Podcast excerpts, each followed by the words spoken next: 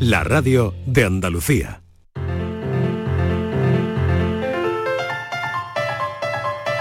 La paranoia de la tarde. Justo después de las noticias llega Francis Gómez para distender un poquito ¿eh? con su paranoia. bueno, o para estresar Que- más. Eso yo generalmente Bueno. me estreso más, ¿eh? te Bueno, diré. oye, pero también está la otra versión, ¿no? Paranoia distendida. Eh, Hombre, que necesitamos un poquito de relax, De ¿no? algo, Con- claro que sí. con todo eh, con todo lo denso que está el ambiente. Bueno, pues vamos con esa paranoia de hoy. Martínez, preparada, ¿verdad? Sí, hija, sí, aquí estoy. resignada, está. ¿Has visto cómo me cambia? Es que, es que Marilo, Le cambia el humor, a ella le cambia el humor. De escucharme a las 5 menos cuarto, a escucharme a las 5 y 5 soy otra persona. Pregúntale al teléfono, que seguro que sabes. Bueno, verdad. pensemos, nos vamos a concentrar hoy lo más que podamos, ¿eh? Venga, alta concentración en este momento Bueno, del programa. No va, a ser, no va a ser necesario tanta concentración Ah, ¿no? porque traigo un poco continuación del de ayer. No me digas. Sí, porque ¿Seguimos te en la supo isla? poco, te supo a ¿Seguimos en poco. la isla? no es que me supo poco, sí, no, es que Borja que está aquí, que ayer no intervino, intervino Miguel Ángel, digo, pues, Sí. pues yo voy a continuar la historia, porque es una historia bonita, a mí me Vale. la historia O de... sea que parte 2. Porque parte dos, dos, aunque de quizás- la historia de ayer, parte 2. Aunque como era una historia de pareja, quizá hoy tenía que haber dicho la de ayer. Pero Pues ya has oído a Ayuso, al sociólogo. Claro, eh, sí, sí, cuando- Amor líquido, amor El líquido. amor líquido, o sea que ya... Pero claro, lo, lo malo que tienen los líquidos, que, esto, se, esto que va se a van por las rendijas. ya, esto está cambiando mucho, ya. Y Venga. se evaporan. Bueno, pues no sé si lo, ¿lo escuchaste ayer? Vale, bueno, pues era una pareja que me encontré que el hombre pues decía mentía los lunes, martes y ¿Otra miércoles. Y de- eso. Tiene segunda parte, Martínez. Tú aguanta, aguanta un poco que, está poniendo que- contexto. Está El poniendo jueves. poniendo en contexto. El jueves, ya lo Eso dijimos fue ayer. Eso fue ayer. Hoy mm, no va de esto, pero estoy poniendo en contexto, ¿vale? Venga. El hombre mentía lunes, martes y miércoles y decía la verdad el resto de la semana. Y su mujer, por su parte, pues mentía jueves, viernes y sábado y decía la verdad los restantes días de la semana. Bueno, pues otro día paseando me encontré con el marido, me encontré solo con el hombre, Que ya sabemos que mentían los jueves. que ¿vale? mentía lunes, martes y miércoles. Y jueves también, ¿no? No, no, no, No, no, la mujer. la mujer. Ah, A partir era la del jueves mujer, la- tocaba la a la mujer. mujer, Es que esto es una pareja bien avenida, se repartía. Por favor, disculpadme, eh. Amor líquido, esto es todo muy fluido. Esto muy fluido, exacto. no, se, re- pero es todo se repartían las mentiras para que no hubiera sí que enigma líquido. Bueno, pues me encontré con el, con este señor Vale. y como ya os digo, mi cabeza, mi memoria de pez, tampoco Sí. me acordaba qué día de la semana era. Sí. Y entonces le dije, "Eh, perdona, ¿qué día de la semana es hoy? Y me contesta este señor, ayer mentí. Vale, mm, pero ¿qué día de la semana es hoy? Y me dice, mentiré de nuevo dentro de tres días. Por favor, que alguien me resuelva esto porque yo me voy a tener que comprar un calendario cada vez que vaya a ver a esta familia. ¿eh? A ver si ser jueves otra vez. Pues no, no es jueves otra No vez. es jueves, No ya es sabemos jueves que no es jueves, ¿Por ya sabemos algo. ¿Por qué? Porque podía haber dicho el jueves ayer mentí porque le tocaba el miércoles, pero Y ahora lo que sabemos, eh, lo que queremos Lo que saber es cuándo saber- mintió. ¿cuándo? No, no, ¿qué día de la semana es? ¿Qué día de la semana es cuando mintió? ¿Cuándo? ¿Cuándo? No, no, no, no. No, a ver. Le yo le pregunto, ¿qué día de la semana es? Que es lo que os pregunto a es que me tengo que enterar bien de la pregunta, porque, a ver, Tenemos que averiguar qué día de la semana era. ¿Vale? Yo le pregunté qué día de la semana es y él me dijo, ayer mentí. Digo, bueno, vale, miente muchos días, pero ¿qué día de la semana es hoy? Y me dice, mentiré de nuevo dentro de tres días. ¿qué día de la semana es el día que va a mentir? ¿Qué día de la semana es el día que va a mentir? No, ¿qué día de la semana es? Es el, que el día que le estoy preguntando. Ah, ¿qué día, ¿Qué de, día la de la semana es hoy? Ah, Hoy. vale. Yo quiero pues, saber- claro, hay que aclararlo. Yo quiero Claro. saber Claro, Venga. claro, claro. Esa es una aclaración importante Sí, para sí, mí. sí. ¿Qué día de la semana le ¿Qué día- estoy qué día de la preguntando? semana? Yo le estoy Porque él preguntando la dice, fecha, ¿qué día de la semana Mentiré es? Exacto. dentro de dos días, De ¿no? tres. De tres. Mentiré dentro Ayer de tres mentí días. y mentiré de nuevo dentro de tres días. Quiero saber Es- una cosa. No es jueves, no es jueves, así que nos quedan solo seis días para averiguarlo. Quiero saber de una cosa. Seis días de la semana para averiguar. No vale voleo, venga. Una, una Dime, cosita. ¿Cómo se llama ese hombre? Porque igual me lo encuentro yo para decirle cuatro cosas. Se llama... Para decirle que el día que se encuentre contigo, ¿eh? ni te mire. Se llama eh, Honesto Sincero. Honesto, sincero. Pero solo de jueves a domingo, el resto de la semana no. don honesto, sincero, don honesto. Don Honesto Sincero Bonomo. Don Honesto Sincero. A ver si me lo ¿Qué día es hoy? ¿Qué, ¿Qué día es hoy? ¿Qué día es hoy? ¿Qué día es el que le pregunté? ¿Qué día de la semana muy era? bien, pues Claro. vamos con todos. Si los oyentes lo saben, ya saben. Ya la mitad lo tenemos hecho, eh, ojo. Hay que llamar a Sabemos que no es jueves. Sabemos que no es jueves, lo único que sabemos, es nuestra única certeza. No sabemos tampoco muchas más cosas de las que están pasando, solo sabemos que es jueves. Pero con esto lo tenéis ya resuelto realmente. Pero ojo, que hoy es martes. Es el día, de la- el día que yo le pregunté a este señor. ojo que hoy es martes. Muchísimas gracias, Francis. Hasta, Hasta ahora, luego. venga. Adiós. La paranoia de la tarde. Sevilla. Canal Sur Radio. ¿A tu Mercedes le toca pasar la ITV? Evita cualquier sorpresa. Acércate a Concesur Dos Hermanas y le realizamos un chequeo pre-ITV totalmente gratis. Y si necesita reparación, en Concesur Dos Hermanas te lo ponemos más fácil. Infórmate en grupoconcesur.es o en el teléfono 955-634-400 marcando la opción de cita previa. Te esperamos en Concesur Dos Hermanas. Concesur y Fervial, tus talleres autorizados Mercedes-Benz en Sevilla. Futuros Abundantes llega el 2 de abril al C3A, Centro de Creación Contemporánea de Andalucía, una exposición que celebra los 20 años de TVA 21, Thyssen Bornemisza Art Contemporary. La entrada a Futuros Abundantes es gratuita, en colaboración con la Junta de Andalucía y el Ayuntamiento de Córdoba, PEN. Ana, ¿qué te has hecho? Porque te veo genial. Pues ya eres la tercera persona que me lo dice hoy. En Clínicas Doctora Martán me han hecho un análisis personalizado de mi rostro y me he realizado algunos tratamientos estéticos. Con ella siempre obtienes un resultado natural. Además, la doctora Martán es especialista en relleno de labios. Los resultados son espectaculares. Ponte en las mejores manos y saca tu mejor versión. Clínica Doctora Martán, en Alcalá de Guadaira, calle Mairena 16. Aquadeus, ahora más cerca de ti, procedente del manantial Sierra Nevada, un agua excepcional en sabor, de mineralización débil que nace en tu región. Aquadeus Sierra Nevada es ideal para hidratar a toda la familia y no olvides tirar tu botella al contenedor amarillo. Aquadeus, fuente de vida, ahora también en Andalucía. Cambiar el mundo. Cambiar lo que haces y cómo lo haces. Dar una segunda vida a las cosas. Apostar por el sol. Valorar cada gota de agua. Silestone ha cambiado. Presentamos la primera superficie mineral híbrida con tecnología Hybrid. Fabricado con energía eléctrica renovable, agua reutilizada y materiales reciclados. Más sostenible. Más Silestone. Silestone. Cambiando el mundo desde la cocina. En Canal Sur Radio, por tu salud, responde siempre a tus dudas. Hoy hablamos de enfermedades reumáticas, grandes desconocidas a pesar de la alta prevalencia que tienen. ¿Hay déficit de reumatólogos en España y en Andalucía? ¿Cuántos andaluces padecen enfermedades reumáticas? ¿Y lupus? Esta tarde en el programa, los mejores especialistas responden tus dudas y preguntas en directo. Envíanos tus consultas desde ya en una nota de voz al 616-135-135. Por tu salud, desde las 6 de la tarde con Enrique Jesús Moreno. Quédate en Canal Sur Radio, la radio de Andalucía. La tarde de Canal Sur Radio con Mariló Maldonado. Había sido otro día de mierda en el instituto. Su abuela había ido al mercado, su madre estaba durmiendo la mona. Antes había intentado hacer los deberes de matemáticas, pero no era capaz de entender qué narices era un logaritmo y no tenía nadie para explicárselo. En las noticias empezaron a hablar de una escuela de Perth, en Mississippi. Un adolescente de 16 años había entrado armado y había asesinado a dos estudiantes y dejado herido a otros seis. El grillo observó atento las imágenes y sin saber explicar por qué, sonrió.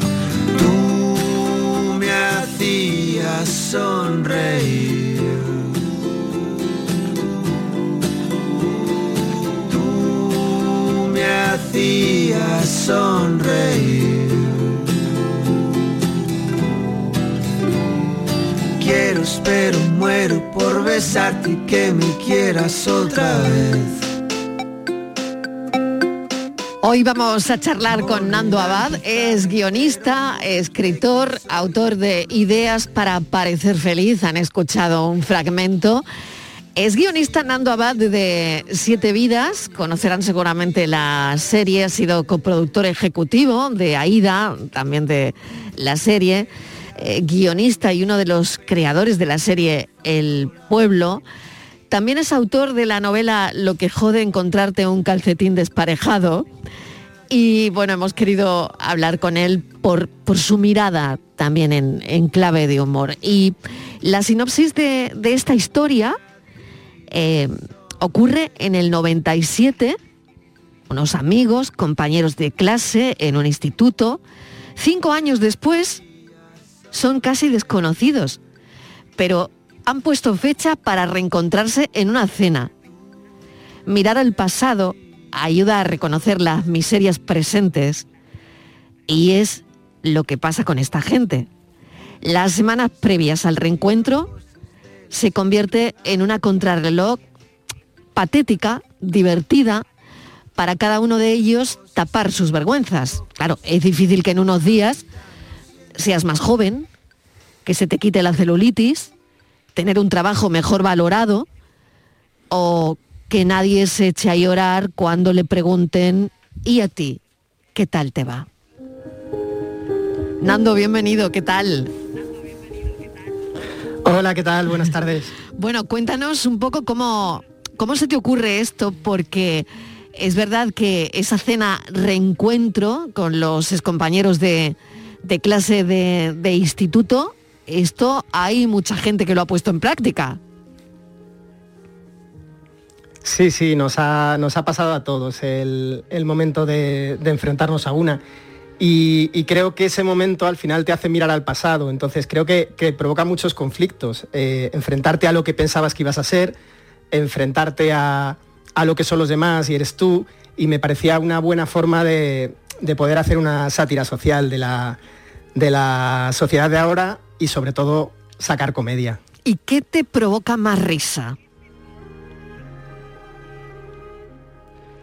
A ver, me provoca, me provoca risa el, el patetismo, pero, pero sobre todo cuando tiene una parte de verdad, que, creo que, que creo que en esta novela lo he conseguido.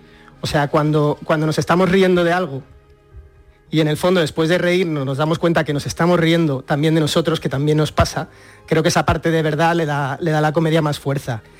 Pero, pero el humor al final es una, es una forma de mirarlo. O sea, la misma historia se puede contar desde el drama o desde el humor. Y a mí siempre me ha interesado más desde el humor. ¿Qué cuentas en la novela desde el humor? algo, algo dramático que haya pasado en estos compañeros de, de clase que se ven cinco años después. Eh, cuéntanos algún, algún ejemplo. Claro, es un poco una, una reflexión sobre, sobre el éxito, lo que pensamos que es, que es el éxito, eh, sobre, sobre la tendencia a compararnos. Entonces, hay personajes que tienen pequeños dramas, que para ellos son dramas, y hay, y hay dramas reales, como, como, como la enfermedad. Entonces, un poquito contraponer las tonterías que llegamos a hacer o, o las cosas que nos pueden preocupar, pero siempre desde, desde un punto de vista eh, hilarante, de, de sacar nuestro patetismo y, y entender cómo al final todos estamos en esta época y estamos en, en la misma carrera absurda. Mm. ¿Cuál es esa carrera absurda, Nando? Claro, aquí se, se, se juntan personajes, pues una, por ejemplo, que en el, en el instituto era la Barbie y ahora 25 años después ha engordado un montón, otro que estaba feliz con su vida, pero, pero trabaja para Telepizza y cuando se van a juntar todos se avergüenza de su trabajo, otro que se avergüenza de su pareja, o sea, son, son un montón de cosas que en el fondo tienen en común el, el compararse con, con los demás. No hay, no hay un absoluto al final de, de qué tenemos que tener, pero sí parece que en esta época nos medimos más por el, por el ego. O sea, que si nos comparáramos con un rey del siglo XV, probablemente todos viviríamos mejor que, que él, tendríamos mejor oferta gastronómica, mejor sanidad, móviles, tal, pero tendemos siempre a, a compararnos al de al lado. Entonces, es una forma de, de ridiculizar y de reflexionar sobre, sobre esa forma nuestra de, de medirnos con los demás e intentar, e intentar mostrar toda esa comedia que tiene cuando, cuando al final es eso, nos vemos como, unos animalillos sin confianza que queremos aparentar estar mejor de lo que estamos y que en el fondo eh, creemos que el vecino nos acaba ganando. Nando, eh, bueno, has escrito, lo, comentaba al principio, ¿no? Has sido guionista de Siete Vidas, guionista de Aida. Eh, en fin, no, sé si em, te lanzaste ya a, a la literatura, eh, a escribir, con lo que jode encontrarte un calcetín desparejado, ¿no? Pero em, ¿es lo mismo escribir un guion que una novela? ¿Hay, hay conexión? A ver, eh, por una parte es muy diferente. O sea, es verdad que cosas que, pues que durante 18, 17, 18 años que llevo de guionista hay muchas cosas que te dan aprendizaje, del ritmo, uh -huh. de los diálogos, de, de, la facilidad para sacar gags o situaciones cómicas, de saber que funciona, de, por ejemplo, en televisión, el, al final los minutos sonoros, con lo cual intentamos no aburrir, intentamos meter ritmo y creo que eso también lo, lo meto en mi forma de escribir pero luego es una cosa muy diferente. Y, y sobre todo yo tengo la sensación eso de que eh, pues una serie o una película es una obra coral en la que, uh -huh. en la que participa mucha gente.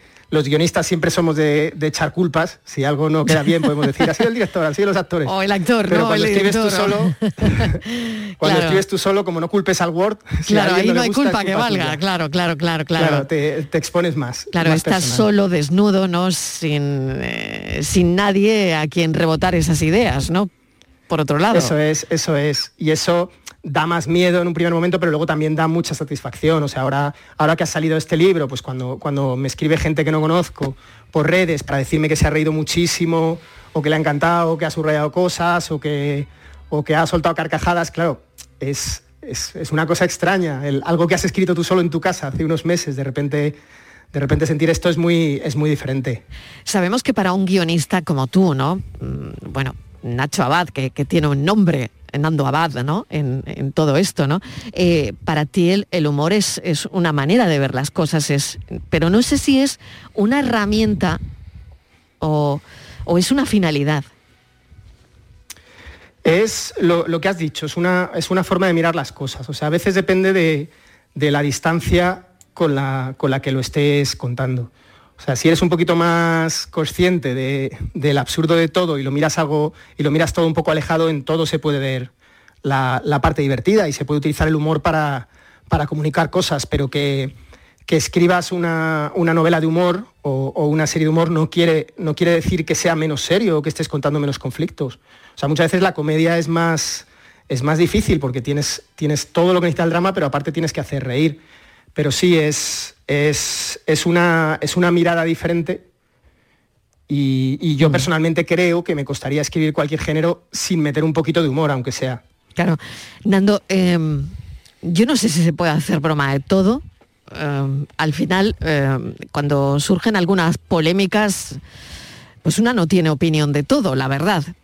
¿Dónde crees tú que están los límites del humor? No sé si hay que ponerle límites o no. ¿Tú qué piensas?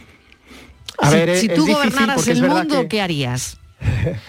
Es difícil porque, porque en muy pocos años es verdad que esos límites han, han variado mucho. Entonces, Mm. yo, yo puedo entender eh, los argumentos de, de todas las partes, pero sí es cierto que, que en algún caso, sobre todo por las redes sociales y tal, puede, puede ser exagerado. Yo alguna vez propuse que habría que poner un rótulo, igual que las imágenes que hieren tu sensibilidad en las series o los programas, que diga, este, eh, este programa contiene chistes que pueden ofenderte. No lo veas si no quieres. Vamos a llegar a un punto así, pero bueno, lo entiendo, entiendo que son los tiempos, eh, hay, que, hay que adaptarse y, y yo, pues, eh, tanto como guionista como, como escritor, lógicamente, algo, que, algo que, que en un momento vaya a crear problemas, intentar evitarlo, aunque siempre creo que, que los que hacemos humor hay que intentar acercarse un poco a ese límite. Hay, que intentar, hay que intentar buscar algo, pero bueno, hay que, hay que buscar el equilibrio entre los tiempos y, y lo que queremos contar. Tengo al psicólogo del programa escuchándote atentamente. Hoy nos acompaña Borja Rodríguez, es nuestro psicólogo, bueno, nos acompaña todos los martes. Y mm, adelante Borja, no sé si quieres hablar con Nando. Sí, hola Nando, ¿qué tal? Buenas tardes. Hola, ¿qué tal? Buenas tardes. Pues mira, sí, Nando, te quería preguntar porque comentabas antes cómo eh, el- está como la, la comparación, la medida, ¿no? De la comparación del ego personal con la situación que tienen las personas de enfrente. ¿Crees que a veces puede ser también la comparación entre nuestra situación y ese ego personal con lo que nos han vendido que íbamos a ser? Porque, por ejemplo, comentabas, ¿no? Esa chica Barbie que luego engorda, ese hombre que trabaja en Telepizza pensando que va a tener éxito. Es decir, ¿puede ser que nos hayan vendido algo que no ha sido real finalmente a nuestra generación?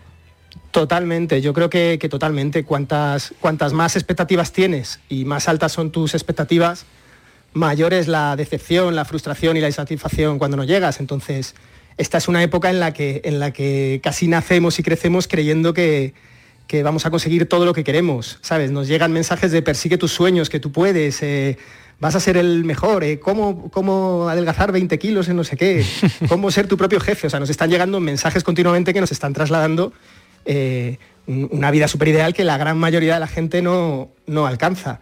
Entonces, no se alcanza, se ve que otros lo alcanzan y, y, creo que, al final produce más, produce más infelicidad. Vamos, ahí, ahí creo que hubo un, estudio hace tiempo que preguntaban a la gente, ¿qué prefieres? Eh, no sé exactamente las cifras, pero, pero algo así como, ¿qué prefieres? ¿Ganar 1.500 eh, euros y que todos tus compañeros ganen 2.000?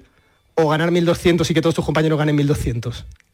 Y al final la gente prefería ganar lo mismo. O sea, es verdad que, se, ha todo, se ha convertido todo en una carrera en una, en una forma de, querer demostrarnos que, que, somos los mejores, que nuestra felicidad dependa de, nuestro éxito. Y claro, todo eso es tan, tan difuso, tan, tan engañoso en el fondo, que, creo que mucha gente se puede identificar con cosas y puede reconocer cosas cuando, cuando lea la novela, aparte de, reírse. Ideas para parecer feliz. Bueno, voy a ir a, a la anterior, porque fíjate, qué curioso, ayer fue el día de los calcetines perdidos. ¿En serio tienen un día? En serio ah, tienen un día. en serio tienen un día, pero, de verdad que no estoy bromeando. Es que tienen un día los calcetines perdidos y a mí me recordó mucho a Nando Abad eh, lo de eh, el subtítulo de la novela Lo que jode encontrarte un calcetín desparejado. Bueno, pues ayer fue el día de los calcetines perdidos. perdidos. Pues te felicitaré, felicitaré a mi primera novela. Hazle un regalito a algo, es que, Nando. Es que Nando lo he pensado, es que pensé en ti, marca páginas. Totalmente. Ya, os digo, ¿no? El día de los calcetines perdidos. Perdemos unos 1.200 a lo largo de nuestra vida. Por favor. O sea, perdemos unos 1.200 calcetines desparejados, claro, al largo, porque claro, ya el que se pierde se queda desparejado y alguien se ha entretenido en contarlo.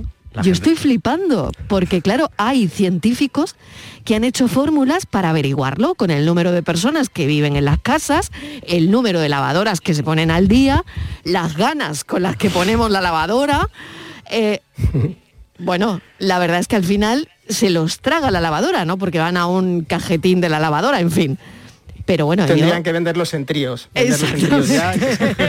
Exactamente. pero no sé a ti qué te parece eh, todo esto y si sabías que había un día de los calcetines perdidos. Pues no, no, no lo sabía. Ahora, ahora que lo sé. Yo me enteré ayer, me enteré ayer. Pero, ¿cómo se dedican a estudiar esto? claro, claro, pues esto te da para otro libro, o sea, estudios científicos extraños, raros, cosas Totalmente, ¿no? Fíjate, ¿no? Que alguien ha, pensado y ha contado los que perdemos, ¿no? 1.200 a lo largo de nuestra vida, ¿no? Que son muchos, por otro lado, ¿eh? Que está aquí el enigma y que planea esto sobre, sobre nuestras cabezas, ¿no? Pero bueno, y a partir de lo que jode encontrarte un calcetín desparejado, bueno, Nando cogió carrerilla, ¿no, Nando? Sí, eh, lo que jode encontrarte un calcetín desparejado era más una novela eh, pura de humor, más mm. loca, más pasada. O sea, creo que esta es igual de divertida, pero tiene, tiene más mensaje, pero creo que era muy divertida también. Tuvo la mala suerte de salir justo más en el, en el pico de la pandemia. Sí. Y luego la verdad es eso, que, al, al, final fue el feedback que fui recibiendo de gente y tal lo que, lo que me animó a, a intentar sacar tiempo para escribir otra. Muy bien. Pues Nanda, Nando, te, deseo mm, pues eso, lo mejor. Eh, te agradezco enormemente que nos hayas atendido hoy y que muchísima suerte. Me imagino que, sigues haciendo, compaginando todo esto con, la tele, ¿no? Sí, sí, sigo, sigo escribiendo guiones y, las novelas lo, le dedico un poco más mi tiempo libre. Muy bien, Nando Abad, mil gracias. Un Muchísimas gracias. Cuídate mucho. Adiós. Adiós. Despiertes con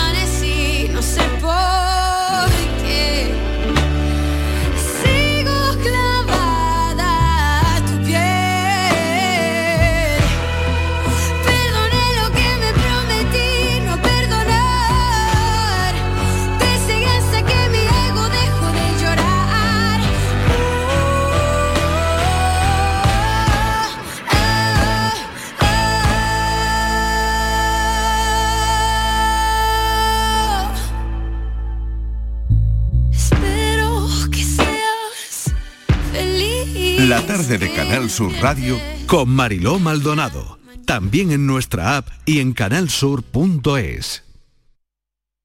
Canal Sur Radio, Sevilla. ¿Buscas una fibra óptica que te dé más? Telecable Andalucía es tu operador local de confianza. Telecable. Fibra de 300 megasimétricos por solo 14,90 euros al mes y línea ilimitada de 24 gigas por 10,90. Contrata en Telecable Andalucía. Somos punto de venta oficial de Xiaomi. Telecable Andalucía. Conecta con lo que realmente importa. En 1990, Renault lanza Clio, con el diseño y la comodidad de un gran coche. En 2022, el nuevo Clio E-Tech además es híbrido y dispone de versiones en gasolina y diésel. Siempre Clio. Ahora híbrido y con al menos 1.000 euros de descuento. Ven a vernos a Sirsa Automoción y su red de agencias. Bienvenidos a Sacaba. Mil metros de electrodomésticos con primeras marcas. Grupos Whirlpool, Bosch y Electrolux. Gran oferta hasta fin de existencias en Sacaba. Lavadoras de carga superior in the city Whirlpool desde 199 euros. Solo hasta fin de existencias. Solo tú y Sacaba. Tu tienda de electrodomésticos en el Polígono Store en calle nivel 23. Sacaba. Es el momento de ahorrar hasta un 70% en tu factura de luz. Este mes de mayo Social Energy presenta grandes descuentos en instalaciones premium en Face, con 25 años de garantía. Atrapa el sol con Social Energy y aprovecha las subvenciones. 955-441-111 o socialenergy.es. La revolución solar es Social Energy. ¿No te podías imaginar ver a tu artista favorito tan cerca? Solo Concert Music Festival puede hacer que esto ocurra. Juan Luis Guerra y 440 en concierto en Concert Music Festival el 1 de julio. Entradas a la venta en Ticketmaster. Vive una experiencia única. Juan Luis Guerra y 440 en Concert Music Festival Chiclana de la Frontera. 1 de julio. Patrocinan Suez y Cadimar. Patrocinador principal Lenovo.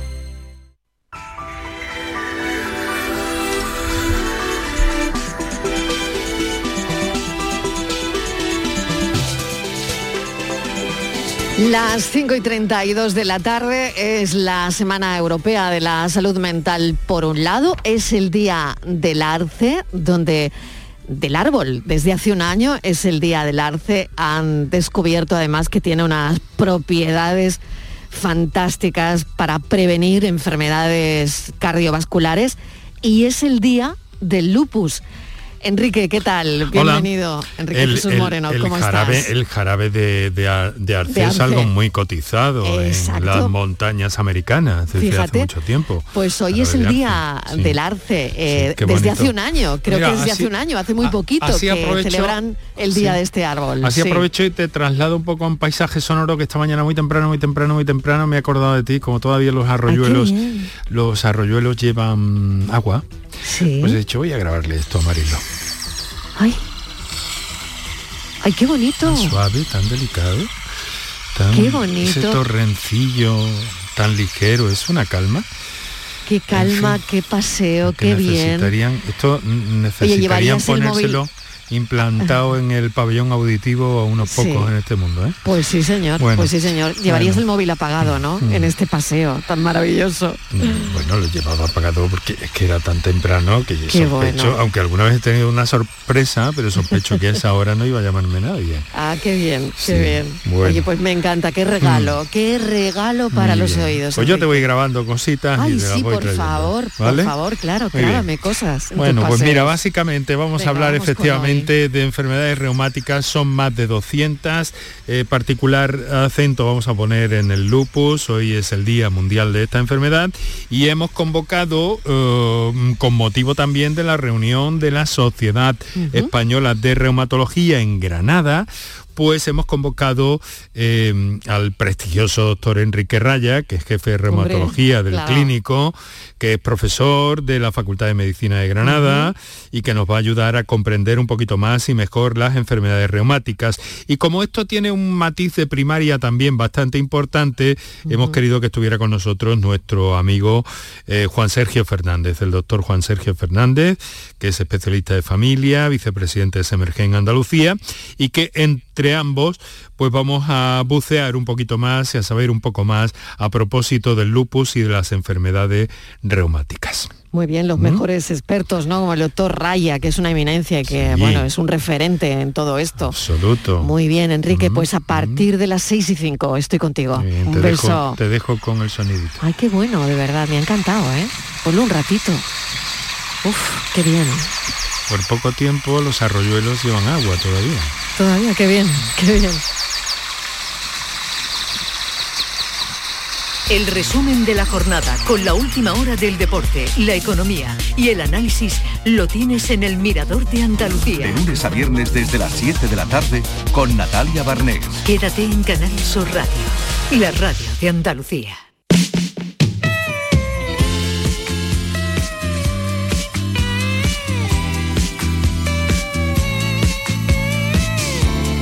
La tarde de Canal Sur Radio con Mariló Maldonado.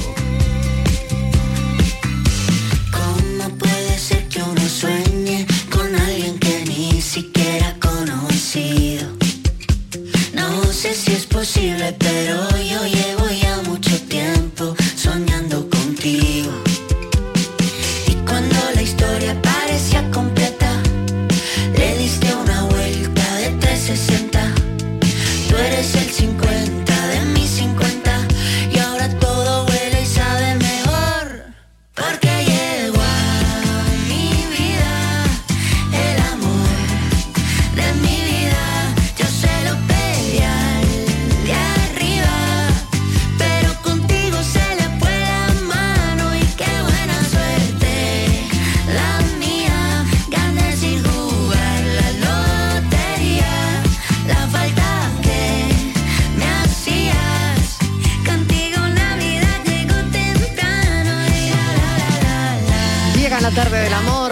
nuestro psicólogo Borja Rodríguez, que durante la tarde del martes nos acompaña en el estudio. También vuelve Estíbaliz Martínez. Vamos a comentar si os parece el estudio de Ayuso, del sociólogo de la Universidad de Málaga.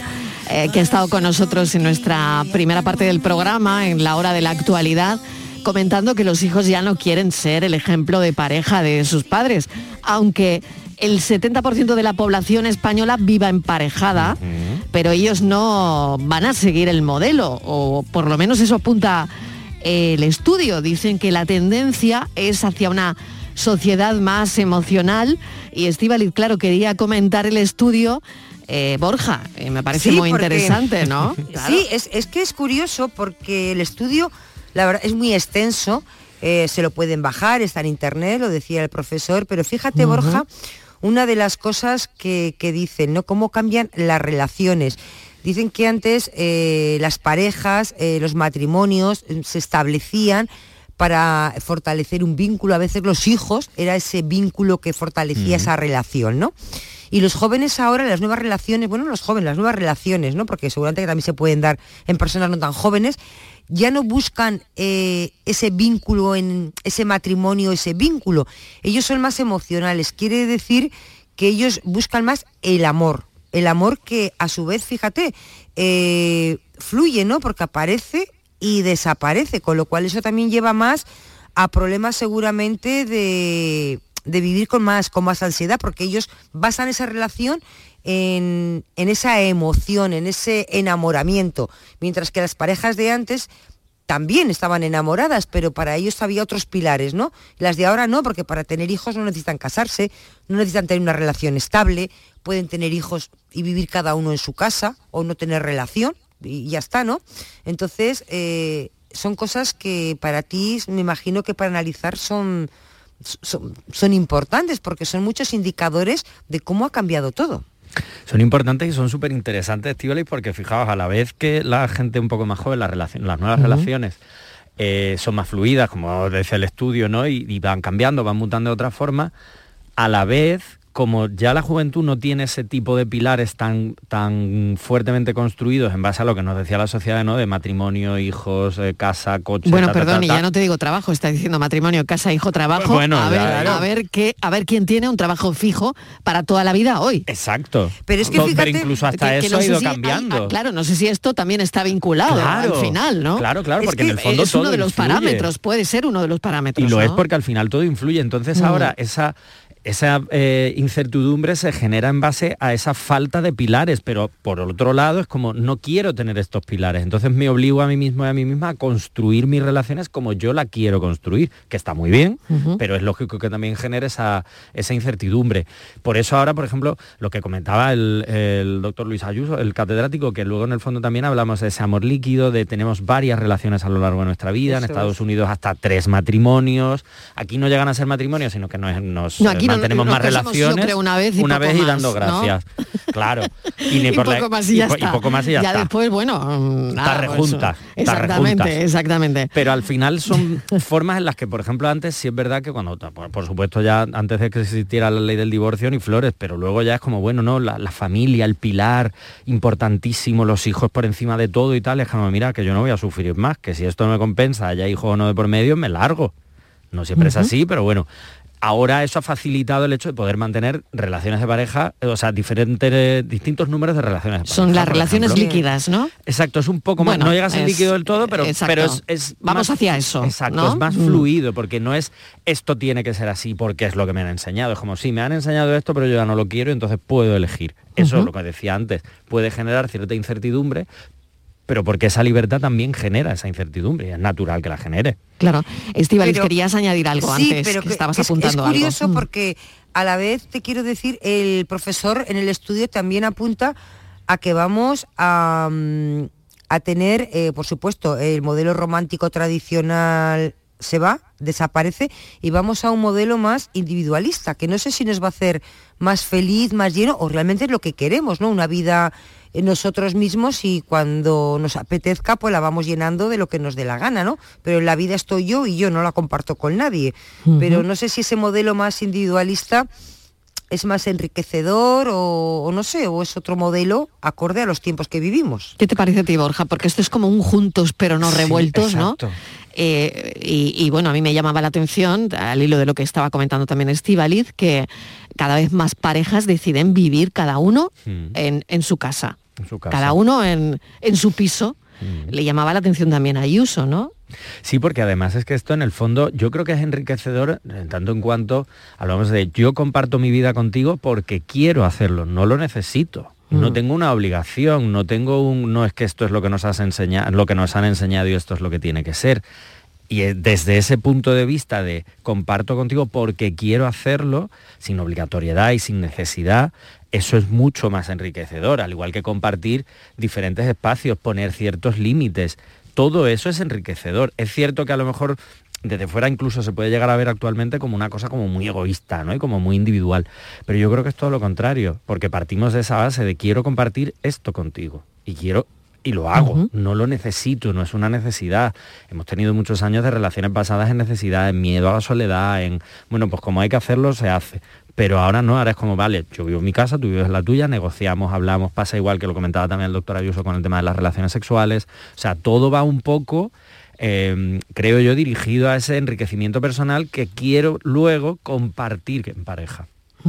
Es curioso. Claro, vivimos más, decía él, ¿no? Claro, eso también. Entonces ya eso también ha influido, ¿no? Claro, la esperanza de vida, la salud, tanto mental como él sexual. hablaba también del pacto privado, ¿no? Eh, y luego, bueno, él, también en el estudio hace comparativas de antes y ahora, decía que, claro, ahora lo bueno de ahora es que eres libre para elegir pareja y todas las parejas que quieras, ¿no? Exacto, exacto. Es que es eso. Antes no, muchos de ellos te venían impuestos y aquello era para toda la vida, ¿no? Claro las mujeres cuando accedisteis al mercado laboral, eso dio una libertad que antes no teníais, esa capacidad de elegir también genera cambios en los roles dentro de la relación de pareja, ya no hay necesariamente ese rol de sumisión, ese rol de no, el dinero lo llevas tú, no, no, yo también puedo decidir, pero al igual que decía el doctor Ayuso, que a mí me llama siempre mucho la atención el hecho de decidir o no si quiero tener hijos e hijas que ya no es una cosa que no pueda, es, una decisión. Exacto, eso es otra, otro de los parámetros que, mm, eh, que, a él le llamaba mucho la atención, ¿no? Por un lado, la gente que vive cada uno en, su casa, ¿no? Claro. Eh, claro. Y por otro lado, esas parejas que desde el primer momento deciden no tener hijos, No, van a tener hijos. Mm. Eh, millones de, circunstancias Que, que, bueno que han arrojado en este estudio y que han decidido desde que se conocen no tener hijos. No tener hijos. Además, yo de la gente que tengo así un poco alrededor que ha tomado esta decisión, que es verdad que al principio como que incluso que hasta choca un poco, me dan dos razones. Una, no quiero tener hijos en este mundo. O sea, estando como está aquí no quiero dejar a nadie en este mundo. Y dos, la imposibilidad de, que eso lo comentaba el doctor Ayuso también, de, de, eh, conciliar vida laboral familiar y de realmente tener capacidad también económica como para poder mantener a unos hijos e hijas durante pues, el tiempo que hace falta. Sí, lo que pasa es que fíjate, ese es un argumento que a lo mejor no lo sé, Estivaliz, mm, eh, corrígeme si me equivoco, pero que nuestros padres tampoco tenían la vida hecha, ¿no? Y, No. y, y era, eh, vivían en una incertidumbre eh, mayor, no, no, no sé si mayor, pero una gran incertidumbre Sí. cuando realmente decidían tener hijos y eran mucho más jóvenes que nosotros. Pero ¿no? porque- no sé la comparativa, Sí, y yo creo que hay un punto ahí de... Si viene al caso, ¿no? teníamos Mm. tantas necesidades como hijos e hijas. Yo como hijo no necesitaba tener un móvil con 10 años, ni una tele en mi Mm. cuarto, ni una serie de cosas. Y es verdad que ahí hay un punto, creo yo, que Sí, puede ser un factor, no lo sé, claro. que ha cambiado. Entonces ahora Mm. tener un hijo o una hija tiene muchísimas más necesidades autoimpuestas, socialmente hablando, pero que es verdad que las tiene. Pero yo creo que el punto importante es el tema de la conciliación familiar. Tú vas a otros países del norte de Europa en el que esto está muchísimo más avanzado y que ahí es verdad que la tasa de natalidad que tenemos en España, una de las más bajas del mundo, allí aumenta, pero por eso, porque se ha trabajado mucho en el tema de la conciliación en casa. Entonces yo creo que eso es un factor muy importante que aquí no tenemos. Estíbaliz, mm. Sí, es que la estructura social, eh, socialmente no tiene nada que ver, ¿no? En- yo creo que eh, en la época de nuestros padres, ellos, mm, la mayoría, mm, sobre todo de las, de las mujeres, ¿no? Se casaban con el primer novio y aquel era para toda la vida, tuviera lo que tuviera, fuera como fuera, porque no se podía volver atrás. Y, y no tenían nada, pero es que eh, nadie tenía nada y siempre se empezaba de cero, ¿no? A base, pues les escuchamos, ¿no? De mucho sacrificio, de mucho no sé qué. Eran otros tiempos totalmente diferentes a los de ahora y no eran, eh, no se pensaba que te dicen a veces que ahora sois más egoístas. Yo creo que no somos más egoístas. Yo creo que somos más enriquecedores en nuestra vida, ¿no? Piensas más en ti, en ser una persona, eh, de- en desarrollarte más, en tener una vida interior, en ser rica, en la capacidad de poder elegir y decidir, que es algo que a mí me parece importantísimo, cosa que antes no se tenían. Y eso a veces se confunde con el egoísmo, y no es Claro. egoísmo, no es crecimiento personal. Entonces, eh, afortunadamente las generaciones que han venido después de nuestros padres, pues con mayor formación, también con mayor recurso, porque nuestros padres lo dieron todo para que nosotros, a nosotros nos faltara lo menos posible. Y entonces nosotros quizá esas carencias que tenían ellos no las teníamos nosotros, con lo Claro. cual nuestras inquietudes van por otros caminos, no, no, no las de ellos. Las de ellos eran tener un hogar, que no te faltara comida, que estuvieras bien, calentita y que te pudieran pagar los estudios. Las nuestras son otras y las de nuestros hijos ya ni te cuento, claro. Claro. Hay, hay algo también muy interesante en este estudio sobre las parejas mayores, ¿no? que, que van a traer una revolución, o, o al menos eso es lo que eh, dice el estudio, ¿no? El, el escenario del envejecimiento se va a trastocar por la llegada de esas generaciones que protagonizaron el cambio social en nuestro país en los años 50, que ya, eh, pues ese cambio familiar viene de la mano de las mujeres que nacen en esos años, 1900 a partir de los 50, 1955, que eso es de lo que habla el estudio, que fueron las mujeres pioneras o, o las primeras que pisaron una universidad, las que han tenido ya más de una pareja y las que derribaron ese tabú de los anticonceptivos, ¿no? Y, también que se divorciaron. Exacto, es que- Exacto, entonces Esa es la clave. Claro, ya, ya no vamos a, a tener una generación em, donde veremos a los abuelos unidos para toda la vida, ¿no?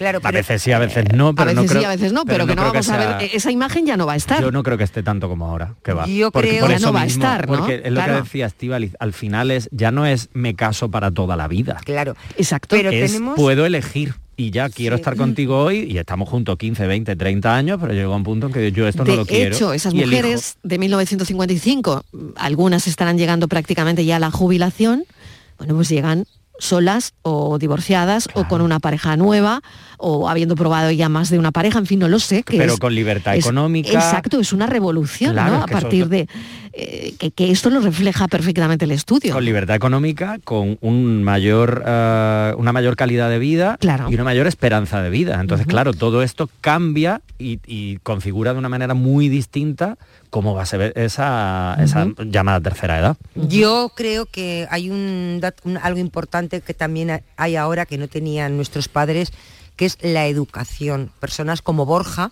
psicólogos eh, formados en sexología, en relación de pareja, que nos orientan y Claro. nos abren los ojos en todo lo que es la relación de pareja. Lo vemos aquí cada martes, ¿no? Entonces, eso es muy bueno porque te hace ver eh, cómo es la pareja, cuándo funciona, cuándo no, cuándo eh, es tóxica, cómo salir, cómo no. Te quiero decir que, claro, nosotros tenemos ahora acceso a una información, tenemos muchísimas eh, profesionales que nos aconsejan, que nos asesoran, estudiosos de- de- de- del mundo de la pareja en el sentido más amplio, ¿no? Y eso es algo que ellos no tuvieron, ellos no sabían mm, que era una relación tóxica. A mi madre le dices en su época lo que era una relación tóxica y mi madre no tiene ni idea. Y ahora pues es perfectamente, cualquier persona lo entiende, ¿no? Y, y- eso también es algo que, que ahí hemos ganado mucho y hemos mejorado y me imagino que vamos a, a mejor, supongo. Una comedia romántica te hace creer que las historias de amor acabarán bien.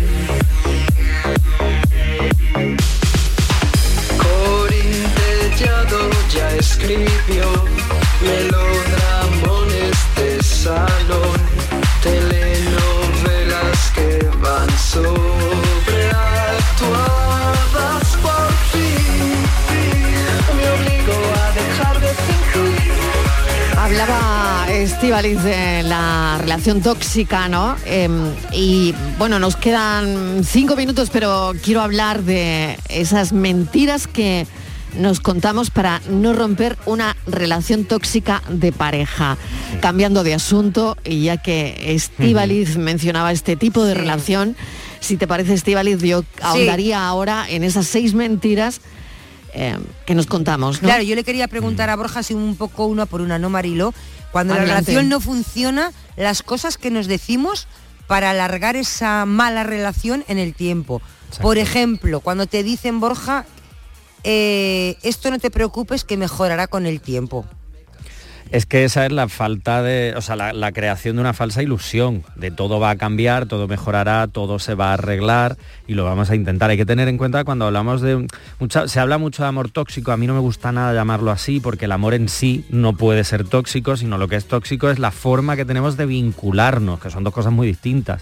Entonces cuando el vínculo es tóxico, una de las primeras cosas que hacemos lo que dices tú, Estivaliz, no, ya cambiará. Es cierto que mentirnos a nosotros mismos es un mecanismo de defensa, es una resistencia a generar ese cambio, porque si yo me doy cuenta de que esto está pasando, tengo dos opciones, o tomo una decisión o no la tomo. Y si no la tomo sabiendo que lo estoy pasando mal, necesito forzosamente mentirme porque si no estoy haciendo el canelo, por no decir otra cosa. Entonces esa primera mentira activa es la básica. Vale. esto va a cambiar. Otra cosa que te dicen cuando la relación no funciona. Hombre, ¿cómo se va a romper si todavía te ama? Es que lo que decía antes, eso no es amor. Eso es lo que nos han dicho que podría ser amor, pero no lo es. Y, intentamos transformar eso de, no, bueno, esto es amor, esto sí lo es, ya se arreglará otra vez, porque siempre, se arreglará siempre está ahí, pero eso no es amor. O no es un amor sano, como debería ser. Un vínculo tóxico. Claro, cuando tu entorno te intenta convencer de que tu relación no es tan terrible, que las hay peores. Claro, pero ese al final es el, falso consuelo que tenemos muchas veces de eh, no, pero no está tan mal. Lo típico esto, ¿no? De más vale conoci- malo conocido que bueno por conocer. Porque en el es fondo. otra, claro, de las Claro, frases. exacto, porque en el fondo también hay una cosa aquí de. eh, De, no- de ese miedo a la soledad, de ese miedo a, a no alcanzar ese amor, a esa, eh, lo comentábamos antes con Dando Abad, ¿no? esa cosa de nos han vendido esa relación perfecta, ese trabajo perfecto y tal, y de pronto no lo tengo y me frustro y no quiero estar así. Entonces al final vuelvo a lo mismo, ¿no? Es un poco ese mecanismo a la hora de mentirnos de, de no querer afrontar esa situación porque es muy dura. Claro, Kiko Canterla, me vais a disculpar un Sí. momento, pero es verdad que no hemos hablado de esto. Eh, Kiko Canterla me acaba de pasar, eh, bueno, lo que ha publicado el, el INE hoy, que es la estadística que muestra que las víctimas de violencia doméstica y de género este año suman más de 38.000 y que son los menores ojo a esto, ¿eh? Las víctimas de violencia machista que más aumentaron en el 2021. Eh, quería eh, Sí, poner el dato encima de la mesa, ¿no? Porque estamos hablando, bueno, de algo más que tóxico, ¿no? Claro, y al final, es, es que esa es la clave. Esto es algo más que tóxico. Una relación, hay muchas relaciones o vínculos tóxicos, pero eso no quiere decir que es una relación violenta. El problema está en que esa relación, ese vínculo tóxico es el germen perfecto para llegar a una relación de violencia de género. Para que al final la estadística esté como está, ¿no? Exacto. Mm. ¿Cuál es la movida? Lo hablábamos antes. Tenemos más libertad para decidir, tenemos mucha más información, yo no quiero estar en esta relación, pero a la vez nos han vendido esta cosa del amor romántico y del amor para toda la vida. Tenemos la generación de ahora y sobre todo la más joven, tenemos ese contraste, ese, ese choque mental. Entonces, ¿qué genera eso? Esa vinculación tóxica. Yo me encuentro esto todos los días en las aulas, como esa relación tóxica, que ellas tienen toda esa información de saber que esto es tóxico, no son capaces de dejarla porque la vinculación emocional no se ha trabajado, que es lo que decías tú, Estivalis, el tema de las mentiras, de ya Sí. cambiará, de ya mejorará, de todo tal. exacto. Ese es el problema. Este, este es el problema más grave. Y que las generaciones más pequeñas, menores de edad incluida, están viviendo todo esto. Otra cosa que hay que tener mucho cuidado porque cuando seguimos con esas relaciones tóxicas que eh, se dicen mentiras para alargar esa, relación, esa mala relación.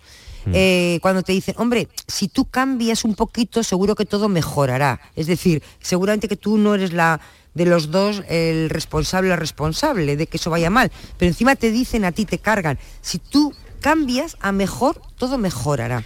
Claro, y Estíbal, y además no es solo porque la otra persona te lo diga, es que tú a veces mismo piensas, bueno, a ver, voy a intentar adaptarme un poco, voy a ver si cambio esto, ¿para qué? Para que evitar problemas, para evitar discusiones y al final acabas entrando en un círculo vicioso muy Pero- chungo en el que te acabas perdiendo tú como persona de tanto cambiar. Y no me quiero olvidar de la última que me parece la más grave y terrible. Cuando tener, cuando te dicen tener hijos os acercará. Es pe- pensar que los niños eh, van a recomponer esa relación que está ya hecha pedazos, que son pedazos rotos. O sea, Esa- eso es una barbaridad y esto, esto ocurre. Eso pasa mucho y esa es la más grave, porque en el más fondo grave, sí. pensamos que nos van a arreglar cuando Claro. eso no ocurre. El grupo que más crece, los menores de 18 años, en el que más, más crece esta violencia machista, ¿no? Por lo tanto, eh, hay un retroceso en la concienciación de la juventud Sí.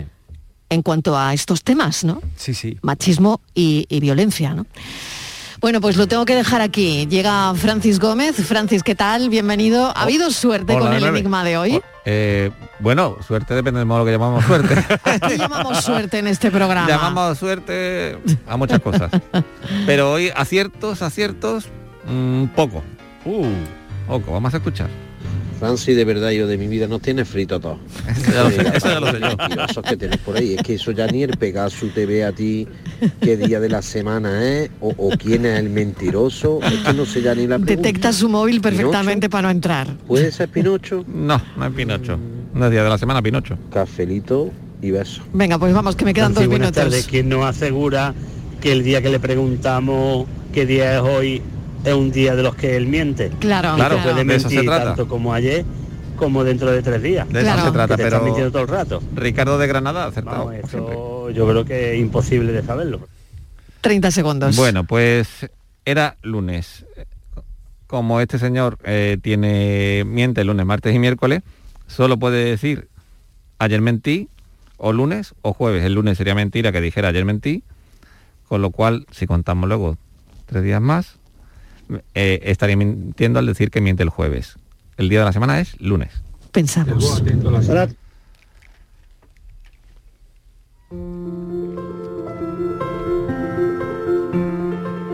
En una comida con profesores universitarios, al final la conversación, la tertulia, deriva en, en la felicidad de que tu equipo, el Rayo Vallecano, gane, o la dicha de, de poder dedicarte a cuidar gallinas o a cultivar macetas.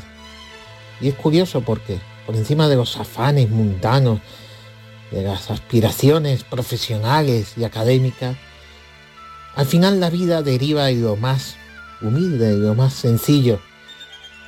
Como siempre me ha dicho mi tío Pepe, no hay nada más, sobrino. Una cama limpia, un Cristo al que rezar, una cena ligera y un libro que leer. No aspirar a más. Quizás ese es el secreto. Simplemente a estar en paz con uno mismo y con los demás y disfrutar de tu equipo de fútbol, de gallinas, de macetas o de un buen libro.